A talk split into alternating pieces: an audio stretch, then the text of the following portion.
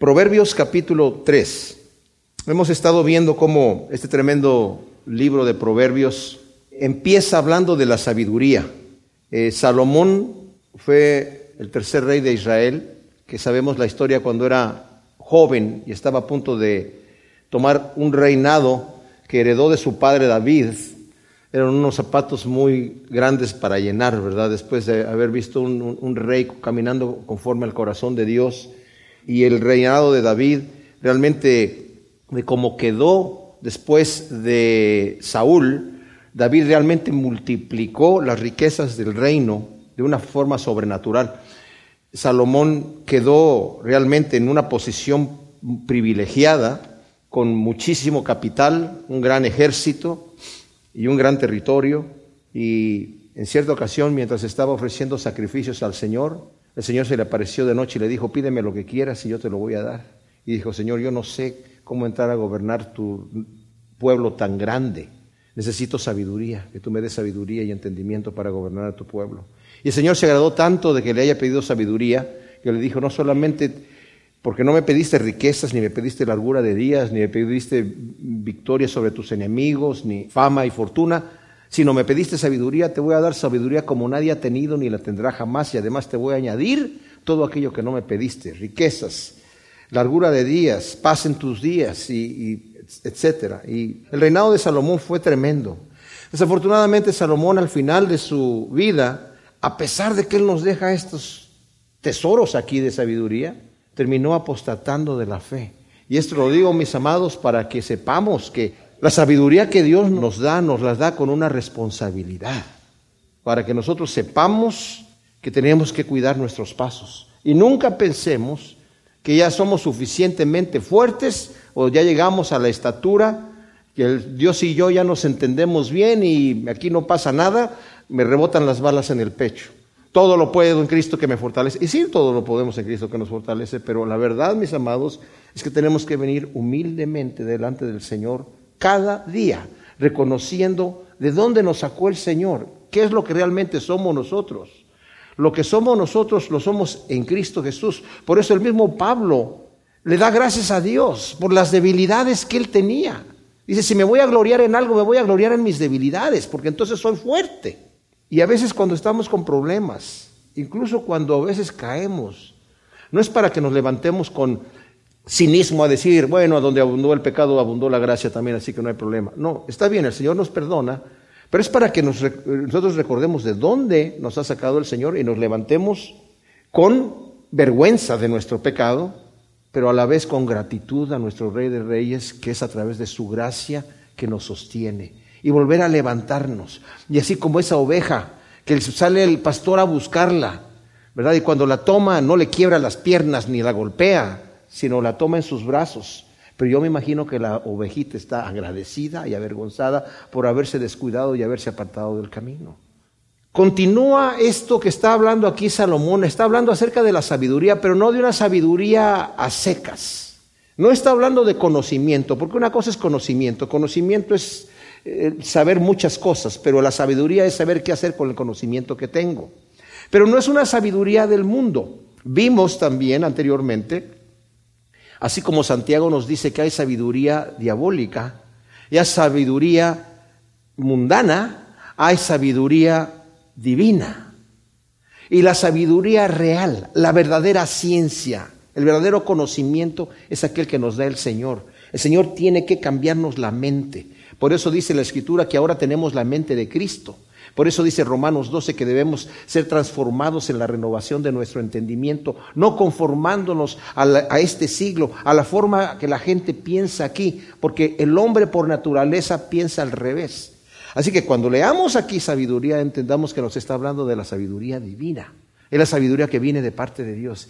Y mis amados, como dice Santiago, si alguien tiene falta de sabiduría, pídasela a Dios. Él se las va a dar abundantemente. Porque así como se agradó de haberle dado sabiduría a Salomón porque se la pidió, ¿no creen ustedes que se va a agradar cuando nosotros le decimos, Señor, este día estoy delante de ti, esta mañana empieza el día, Señor, dame sabiduría y entendimiento para vivir este día, para glorificarte a ti. Ayúdame a ser sabio y huir de la tentación, resistir al diablo protégeme con toda la armadura de Dios y entonces salimos adelante en el temor de Dios, hermanos, ¿verdad? Entonces dice aquí, pues, Hijo mío, no olvides mis enseñanzas y tu corazón guarde mis mandamientos, porque largura de días y años de vida y paz te aumentarán. Como nos vamos a dar cuenta aquí, este particular proverbio 3 está agrupado cada dos versículos, o sea, nos da una instrucción y nos da el resultado de la cosa que es, ¿verdad? Y la instrucción es, hijo mío, no olvides mis enseñanzas y tu corazón guarde mis mandamientos. Es una amonestación a recordar y a obedecer los mandamientos de Dios. O sea, tengo que recordarlos. Por eso el, leer la escritura es bien importante, porque estamos nosotros recordando. No es que ya me la sé, yo ya leí la Biblia una vez, no. Y aunque la tengamos memorizada, gente que se ha memorizado la escritura, mis amados, que se ha memorizado, hay gente, ya no se acostumbra mucho hoy, pero en la, en la época de los puritanos había gente que se memorizaba la Biblia en varias versiones. Todavía ellos leían la Biblia, porque es diferente cuando uno lo está leyendo, ¿verdad? O sea, muchos versículos que muchos de nosotros sabemos, pero de repente cuando lo estamos leyendo nuevamente tienen un impacto. Entonces, no olvides mis enseñanzas y tu corazón guarde mis mandamientos.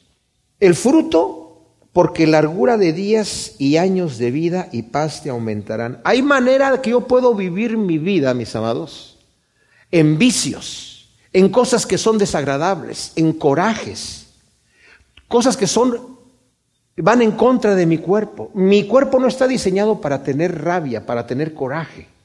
Se, intoxica mi cuerpo. En cambio, cuando tengo amor, cuando tengo ese sentimiento de misericordia y empiezo a producir esos frutos del Espíritu, en mi cuerpo produce endorfinas que me ayudan, físicamente me ayudan. Una buena actitud en la vida ayuda a que el cuerpo sea más sano. ¿Será posible? Claro, nosotros tenemos nuestros días contados, decimos ahí, ¿verdad? Cada uno de nosotros no sabemos el día, pero Dios tiene ya predestinado un día allí para cuando nos va a tocar irnos. Pero hay maneras en donde yo puedo acortar mis días. Dice Eclesiastés, que es el siguiente libro de Proverbios, capítulo 7, versículo 17, dice, no seas demasiado impío ni insensato. ¿Por qué morir antes de tiempo? Wow, ¿se puede morir antes de tiempo? Sí, se puede morir antes de tiempo.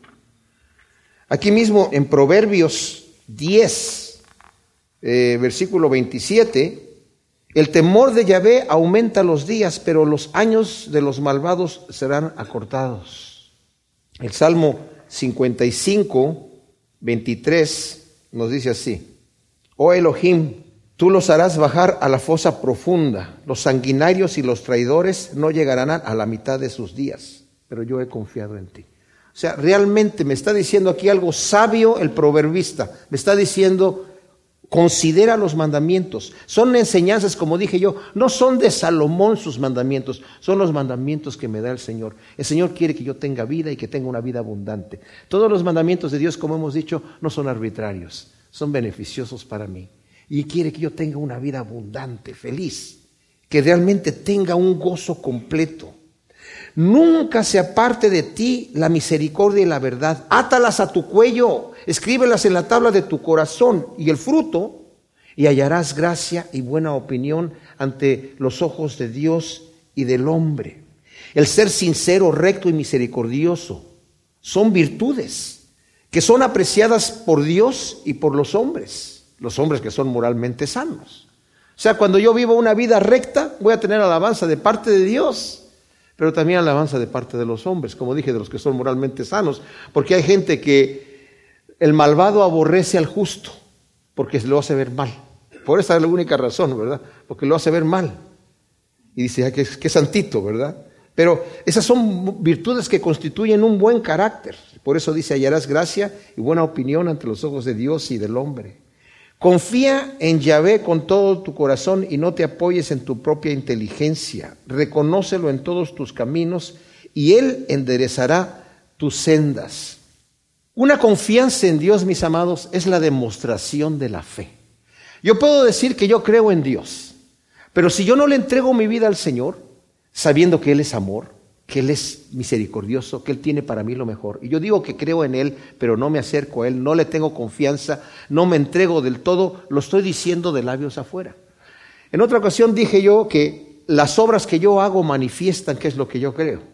Pero también, no es lo que yo digo, sino lo que yo vivo, lo que yo hago. Pero también mi acercamiento a Dios demuestra mi fe.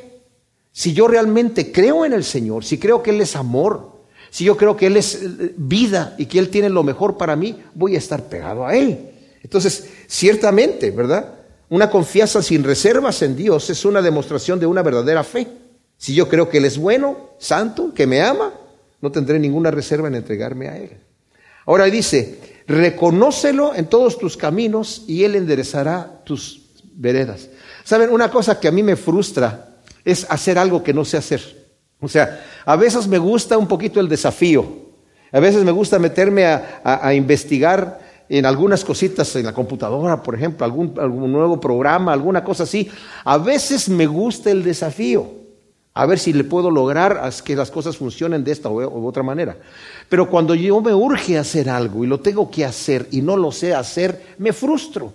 No sé cómo son ustedes, pero yo me frustro. Y a veces digo, voy a llamar a alguien que realmente sepa hacer esta cosa. Cuando yo sé hacer algo, me gusta hacerlo. Cuando yo lo sé hacer, este, me emociono de poderlo hacer porque ya lo sé hacer. ¿Esto por qué lo digo? Porque está diciendo aquí Confía en el Señor con todo tu corazón, no te apoyes en tu propia inteligencia. No sabes cómo vivir tu vida. No sé yo cómo vivir mi vida. No sé yo cuál es el camino recto. ¿Cómo le voy a hacer? Señor, ¿cómo voy a llegar al final de la carrera? No sé. Y el Señor dice, sí, no sabes. No sabes. Así que no te apoyes en tu propia inteligencia. Encomiéndame a mí tus caminos. Yo soy tu pastor. ¿Sabe qué hace el pastor con la oveja? La guía.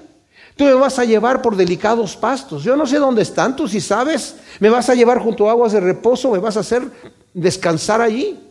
Y aun cuando hay en valle de sombra de muerte, no voy a tener mal alguno porque tú estás conmigo. Tú estás conmigo, me infunde aliento tu vara y tu callado.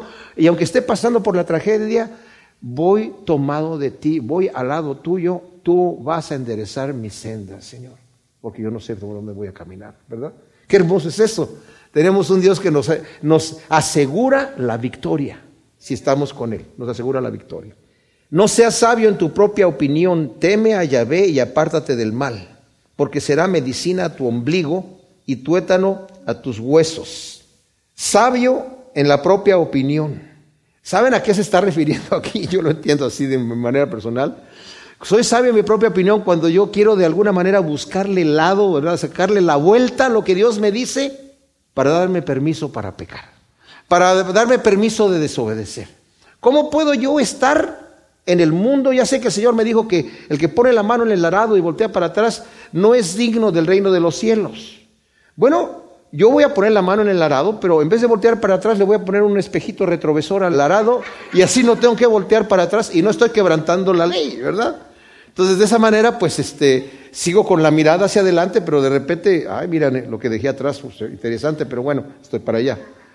Y lo que está diciendo aquí, no seas sabio en tu propia opinión, teme a Yahvé y apártate del mal. No le busques la vuelta. Teme al Señor, témelo, apártate del mal. O sea, el temor de Dios, mis amados, no es un terror.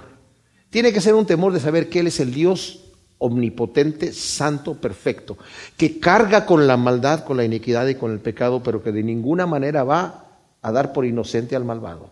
Así que cuando yo sé que yo soy un hombre pecador, cuando yo sé que mi mente carnal es enemistad contra Dios, porque no se sujeta a la ley de Dios y tampoco puede, y Dios no ha quitado mi carne de un golpe, cuando nosotros venimos delante del Señor, nos arrepentimos y recibimos a Cristo como nuestro Salvador, no cambia un switch y nos hace buenos. Aunque hemos nacido de nuevo, traemos este cuerpo carnal con nosotros que se levanta en la mañana y quiere hacer las suyas. Y las quiere hacer todo el día. Y por eso dice el Señor, el que quiera venir en pos de mí, tiene que negarse a sí mismo porque va a estar allí su carne todavía, tiene que negarse a sí mismo. No solamente el día que vino y recibió a Cristo como Salvador, sino todo el tiempo. Tiene que tomar su cruz, ¿cuándo? Todos los días, todo el tiempo. Que es la manera en la que yo tengo que estar, como dice Pablo, yo ya no vivo yo, sino yo estoy crucificado con Cristo en la cruz. No lo está hablando de una forma hipotética, no lo está hablando de una manera que representativa. Cuando Cristo murió, murió con, yo morí ahí con Él. Lo está hablando en una manera de un diario vivir. Yo estoy crucificado. El mundo me es crucificado a mí, dice Pablo. O sea que a mí ya no me interesa el mundo. Tengo otros valores.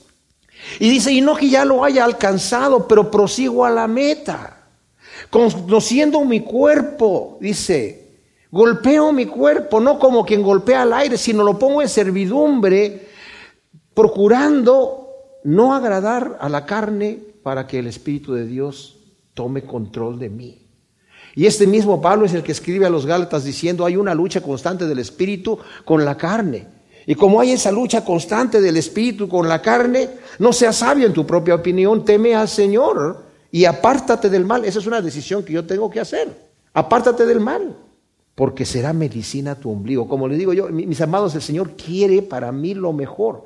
Voy a sentirme bien. Qué increíble es la paz que hay cuando tenemos paz con Dios. No hay paz más grande que esa.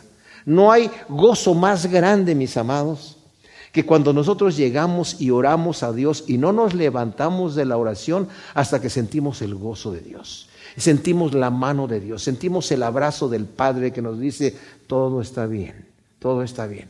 Y en ese momento hay un descanso, hay medicina, como dice aquí, a mi ombligo, tuétano a tus huesos. O sea, es vida misma en tu cuerpo. Dios te vivifica. Dios no solamente nos ha venido a vivificar espiritualmente, pero nos vivifica en nuestro cuerpo cuando nosotros nos dejamos en las manos de nuestro Dios y viene esa vitalidad de nosotros, esa paz tremendo, ¿verdad? Ahora, dice, te dará vida. La hipocresía consume. Cuando sabemos que estamos mal con Dios, cuando sabemos que estamos caminando fuera de la voluntad de Dios, por mucho que nosotros querramos explicar por qué yo hago lo que hago, cuando está en contra de la voluntad de Dios, el Señor si me ama, en la conciencia me va a estar pugnando, me va a estar diciendo y me va a consumir.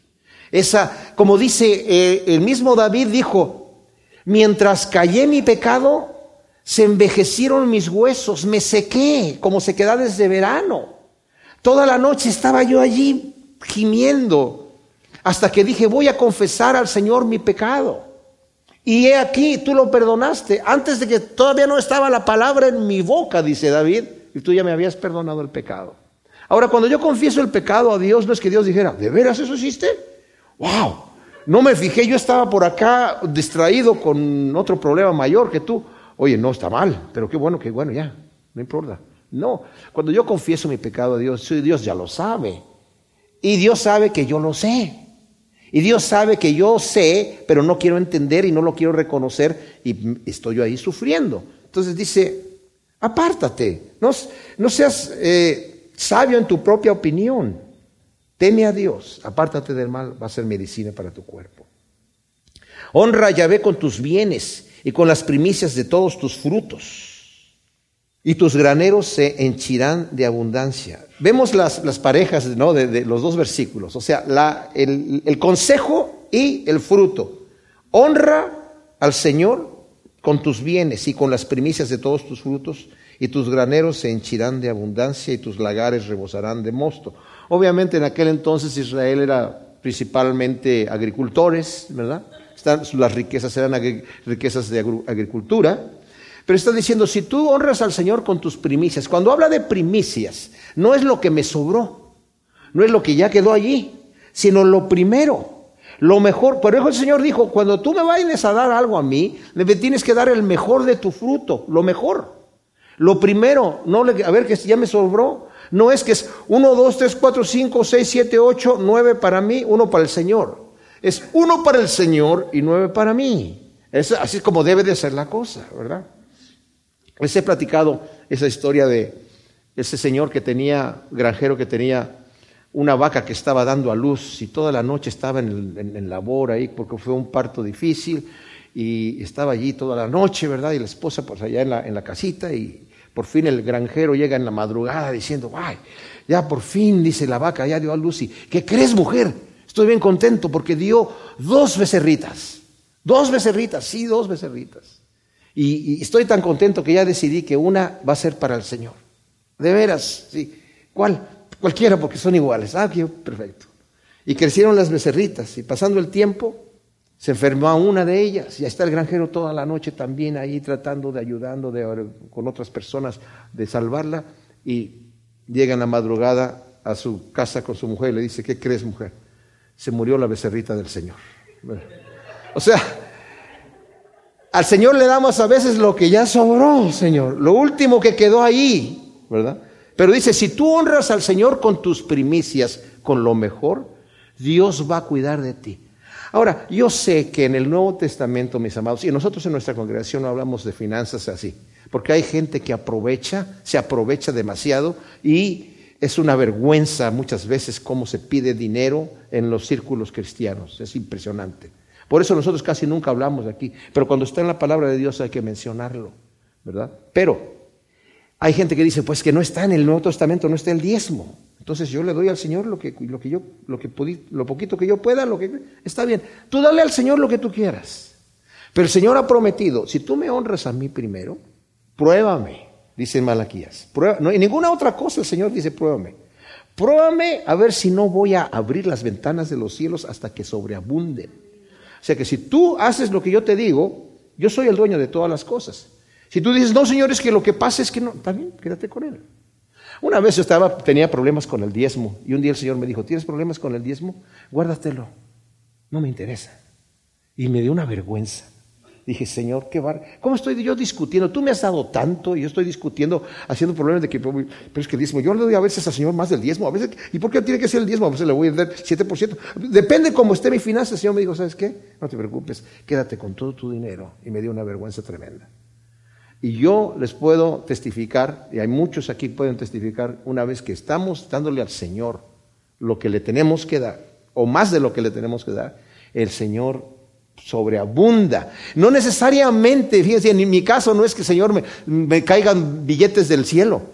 A veces, a veces la cosa es que el Señor hace rendir lo poco que tengo y digo yo, ¿de dónde salió? Pero se cumplió todo lo que tenía, ¿me entiendes? Pero el Señor tiene sus maneras de hacer las cosas, pero su palabra la cumple.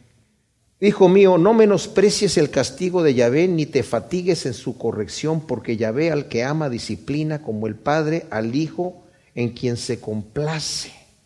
Ahora, este versículo es uno que lo vemos también en Hebreos, ¿verdad? Donde está hablando acerca de la disciplina del Señor. Pero la disciplina de Dios es instructiva y correctiva para llevarnos por sendas de justicia. Dios disciplina a sus hijos a quienes ama. Y dice, no te fatigues. Dios no quiere tu destrucción y por eso te disciplina.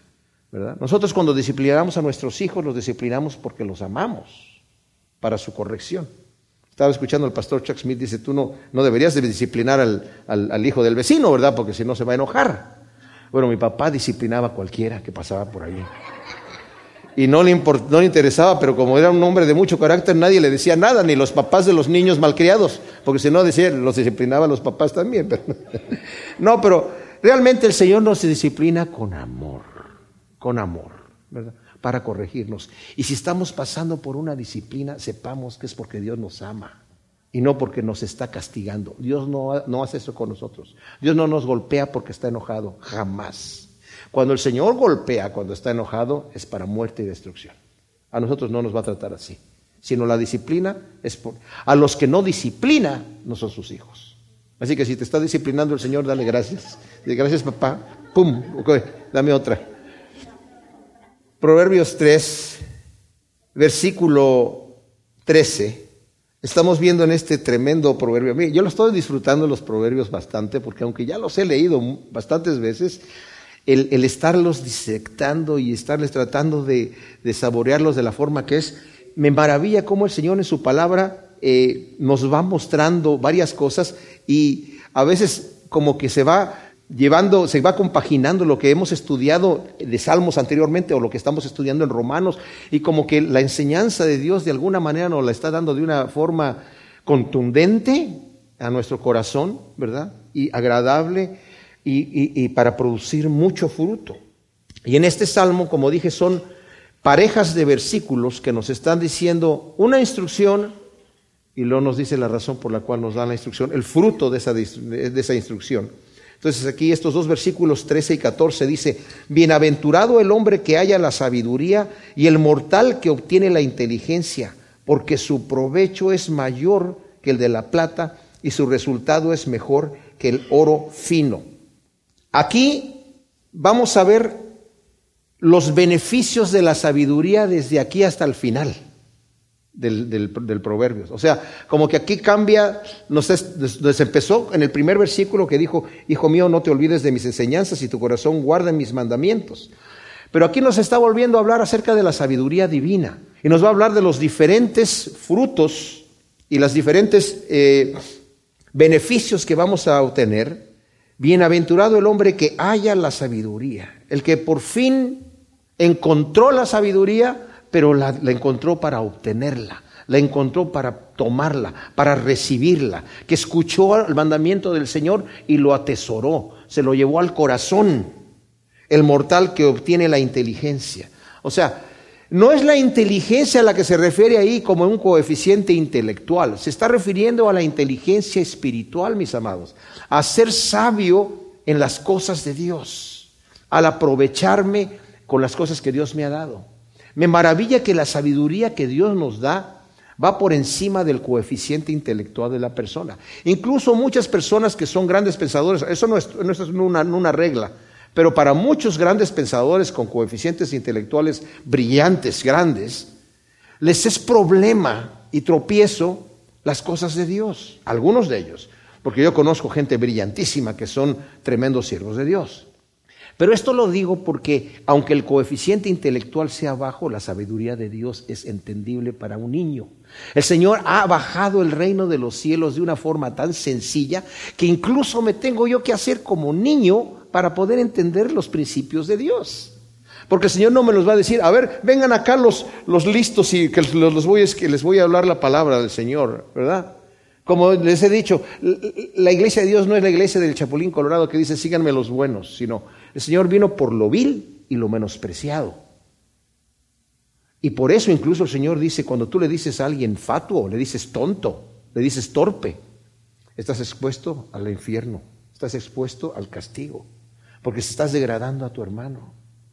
Y, y, delante de Dios, ¿quién soy yo para yo decirle a otro que es un estúpido cuando y yo como estoy delante de Dios, verdad?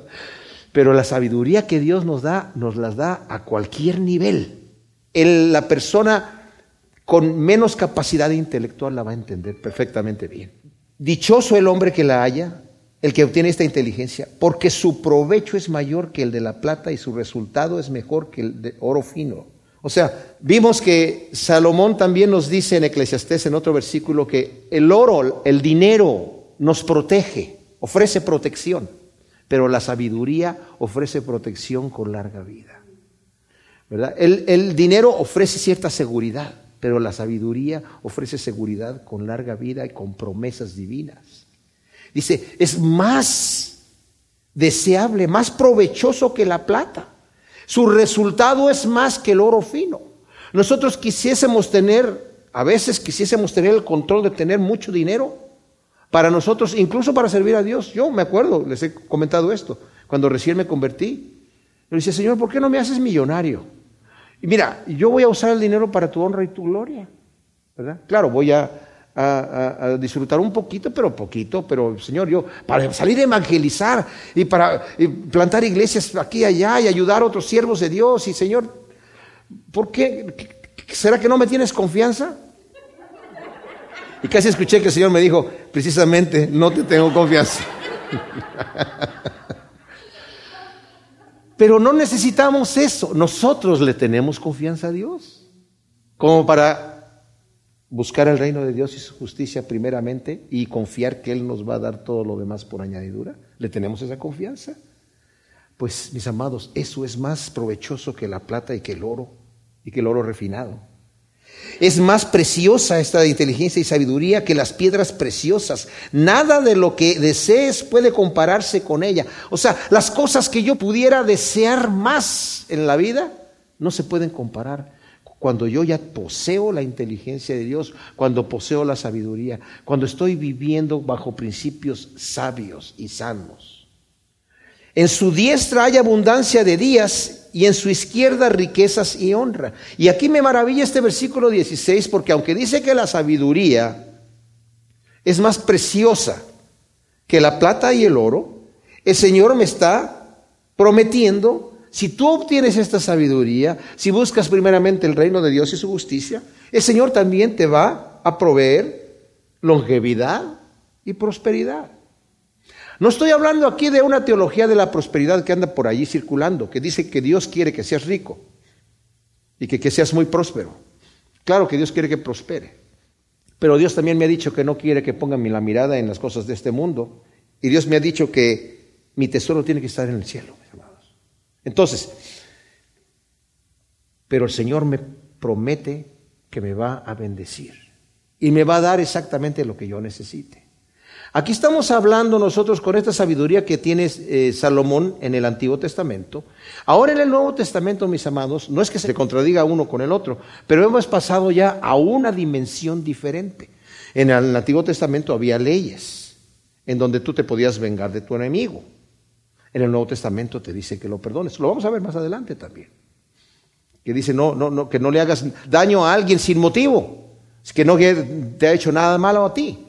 Y el Señor ahora nos dice que perdonemos incluso al enemigo.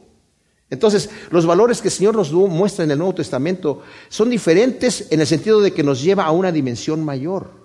Ahora el Señor me dice, si estás pasando por necesidad y por tribulación, gózate, porque el Señor está produciendo en ti paciencia, está produciendo virtud. Gózate cuando estés en diversas pruebas. Y no digas, ¿qué pasó, Señor? Me estás fallando. Aquí dice que la sabiduría, y yo lo ando buscando aquí, y dice aquí que a su diestra abundancia de días y a su izquierda riquezas y honra. Pero también puedo pasar por necesidad. Como dice el apóstol Pablo, yo he sido enseñado en todo a, a tener abundancia y a padecer necesidad. El Señor me ha enseñado todas esas cosas. Sus caminos son caminos deleitosos, dice el versículo 17, y todas sus sendas son sendas de paz. Si realmente es delicioso, mis amados, andar en los caminos de Dios andar en los caminos que la voluntad de Dios me, lleva. Justamente, dice Romanos 12, la voluntad de Dios es agradable y perfecta y promete eterna felicidad y bendición. Es árbol de vida a los que echan mano de ella y los que la retienen son bienaventurados. Ciertamente el árbol de vida es, como la manera de decir me va a prometer vida eterna. A los que echan mano de ella tienen ya la vida eterna. Y los que lo retienen son dichosos. Yahvé fundó la tierra con sabiduría y con inteligencia estableció los cielos. Ahora nos está hablando acerca de la sabiduría de Dios aquí y por su ciencia fueron divididos los abismos. El Señor dice que todo el universo lo fundó con sabiduría. Su eterno poder y deidad, como dice Romanos, son claramente visibles por medio de las cosas hechas. Dios nos está mostrando cómo fundó con tremenda sabiduría todo lo que hay. Todo el ciclo eh, de, biológico nos muestra la sabiduría de Dios y la ciencia. Hijo mío, no se parten estas cosas de tus ojos. Guarda la prudencia y el discernimiento y serán vida a tu alma y gracia a tu garganta. Es la exhortación de retener la sabiduría divina. La prudencia, fíjense como dice aquí, la prudencia y el discernimiento serán vida y gracia en palabra y en obra. Versículo 23, entonces andarás con seguridad en tu camino y tu pie no tropezará.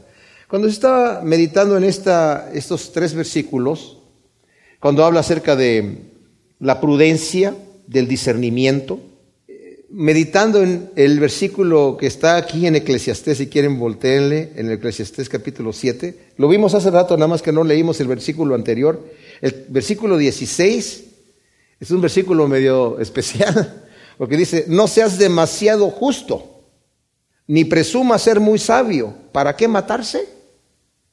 No seas demasiado impío ni insensato. ¿Por qué morir antes de tiempo?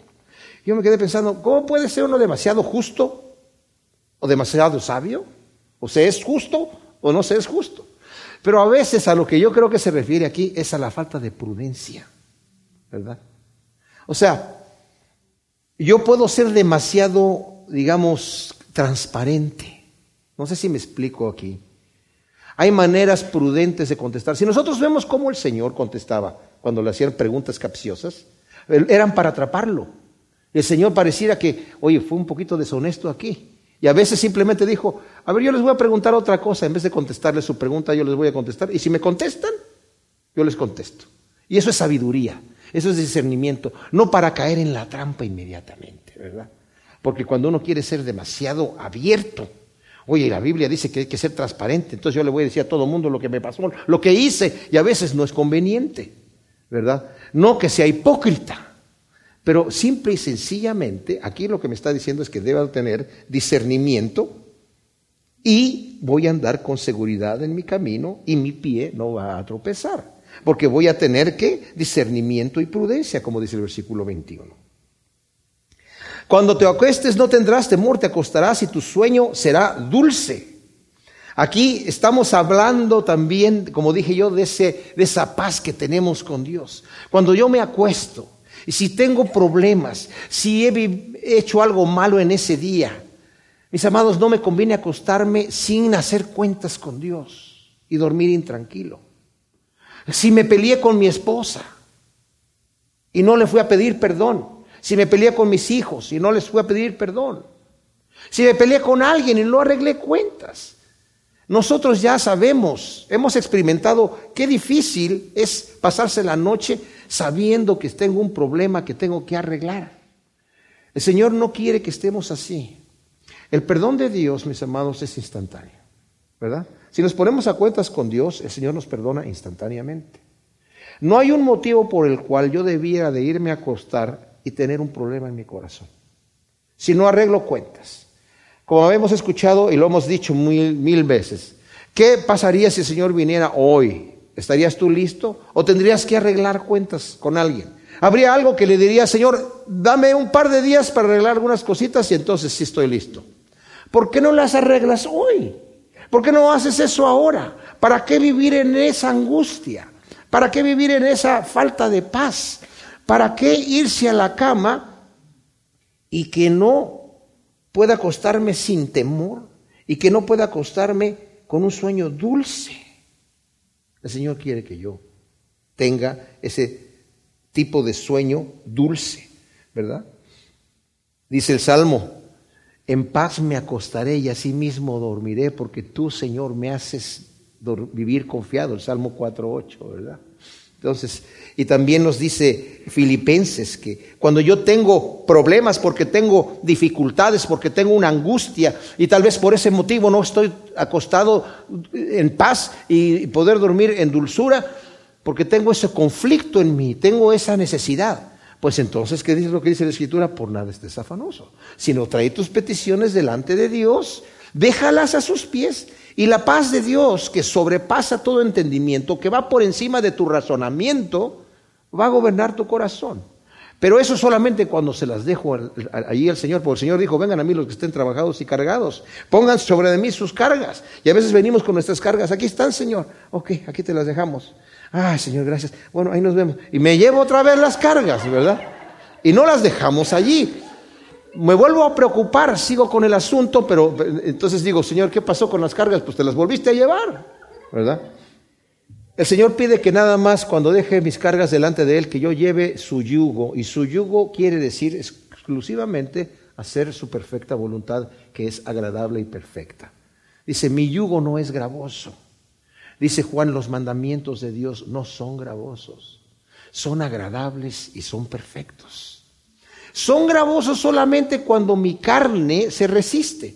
Pero el poder que tiene el Espíritu Santo es tan fabuloso, mis amados, que dice Pablo sabiamente en Romanos 8, si por el Espíritu, no, no por tus propias fuerzas, si por el Espíritu haces morir las obras de la carne, vas a vivir.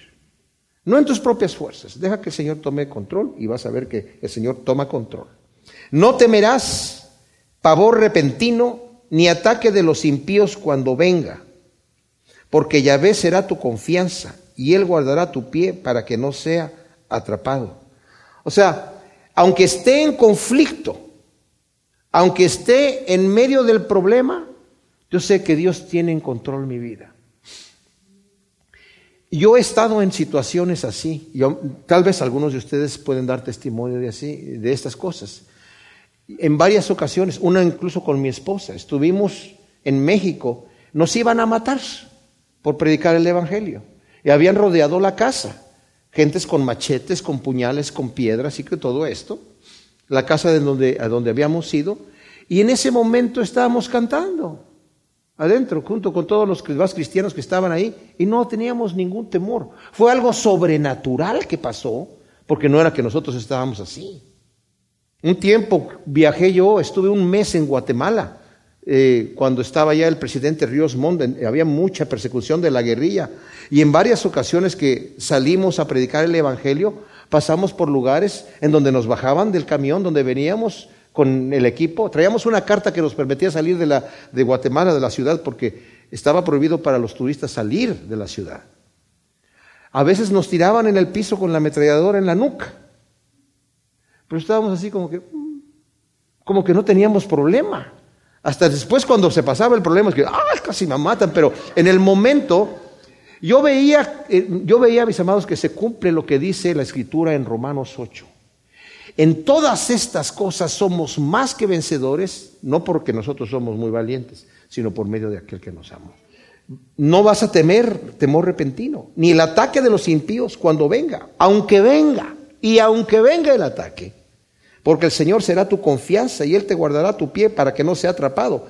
Ahora, esto no es garantía, mis amados, para que a mí jamás me vayan a, hacer daño, porque el Señor dijo, no temas al que mata el cuerpo, sino más bien teme a aquel que puede destruir el cuerpo y el alma en el infierno, ¿verdad? Entonces, no niegues el bien a quien es debido cuando está en tu mano hacerlo. No digas a tu prójimo, anda y ven de nuevo, que mañana te lo daré cuando contigo tienes con qué darle. ¡Wow! ¡Qué tremendo! Santiago nos dice, si tú le dices a tu hermano, Mira, caliéntate, come, pero tú no le das con qué teniendo, tu fe es vana. ¿Y qué pasa cuando yo le estoy diciendo a alguien, oye, mira, ven mañana? Si yo tengo para ayudarle y le digo, ven mañana, en realidad no quiero ayudarlo, ¿verdad? Porque si quisiera ayudarlo, lo, lo, lo ayudaría inmediatamente. Y el Señor, en cierta manera, está diciendo, si yo te estoy proveyendo a ti y tú eres mi administrador y te llega un necesitado, tú eres mi administrador, tú tienes mis bienes en tu mano, y tú tienes. Tienes para ti, pero tienes también para ayudar al que es necesitado. No le digas, ven mañana, porque yo no quiero hacer eso contigo tampoco. El Señor no nos dice, ven mañana. Cuando el Señor no nos da en el momento que nosotros pedimos es porque no es el momento. Pero nosotros no, a nosotros no nos toca esa discreción. La escritura aquí no me da esa opción. Aquí yo diga, bueno, así como el Señor no me responde inmediatamente cuando yo oro, pues entonces yo tampoco le voy a responder a este cuando me está pidiendo. Mi obligación como siervo de Dios es actuar instantáneamente. ¿Verdad? Lo que me está diciendo aquí. Así que no digas a tu prójimo, ven de nuevo mañana y te lo daré. Tampoco, no trames el mal contra el prójimo que habita confiado junto a ti. Qué terrible es violar la confianza de alguien que vive confiado junto a mí y violar, ¿verdad? Esa seguridad. No tengas pleito con nadie sin causa si no te ha hecho agravio. Como dije, aquí se cumple eso que yo les decía. En el Nuevo Testamento, de, ah, pues sí tuve causa de que tener pleito con este amigo porque sí me causó agravio.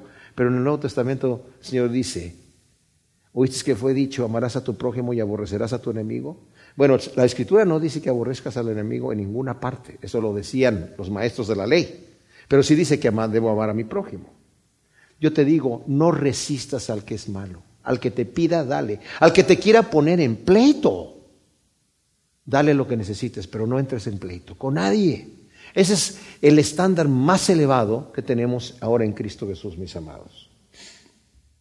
No envidies al hombre violento ni escojas ninguno de sus caminos, porque Yahvé aborrece al perverso y su íntima comunión es con los rectos. Y como vemos de aquí al final del proverbio, está comparando el violento con el recto. Nos está diciendo, no te metas en la violencia, no los envidies a los violentos, no andes en sus caminos, porque el Señor va a recompensar al justo, pero va a perjudicar al impío. Y así termina diciendo aquí, la maldición de Yahvé gravita sobre la casa del impío al paso que bendice la morada de los justos. O sea, el Señor ya tiene en la mira al impío para maldecirlo, mientras tiene en la mira al justo para bendecirlo. Nadie se va a salir con la suya, mis amados. El que camina impíamente y fuera de la voluntad de Dios va a terminar mal eternamente y va a pasar por un mal camino aquí también. Ciertamente a los escarnecedores escarnece el Señor y da gracia a los humildes. Los sabios heredarán honra, pero los necios ignominia. Al final el Señor va a hacer el juicio. Mientras la gente pregunta, ¿dónde está Dios? Si Dios es bueno, ¿por qué hay tanto mal? Espérate tantito porque viene el día del juicio, viene el día del juicio, que ese va a ser un día terrible para el impío, pero va a ser un día de gloria y canto para el justo entrando en el reino de Dios. Y aquel que resistió, aquel que desaprovechó las grandes cosas que Dios tenía, va a ser el lloro y el crujir de dientes, de desesperación, de saber que ya no hay forma de entrar una vez que se cerró la puerta. Gracias Señor, te damos por tu palabra. Te pedimos que la siembres en nuestro corazón en buena tierra para que produzca su fruto. Gracias por tu sabiduría infinita, Señor. Danos sabiduría, te pedimos, en el nombre de Cristo Jesús. Amén.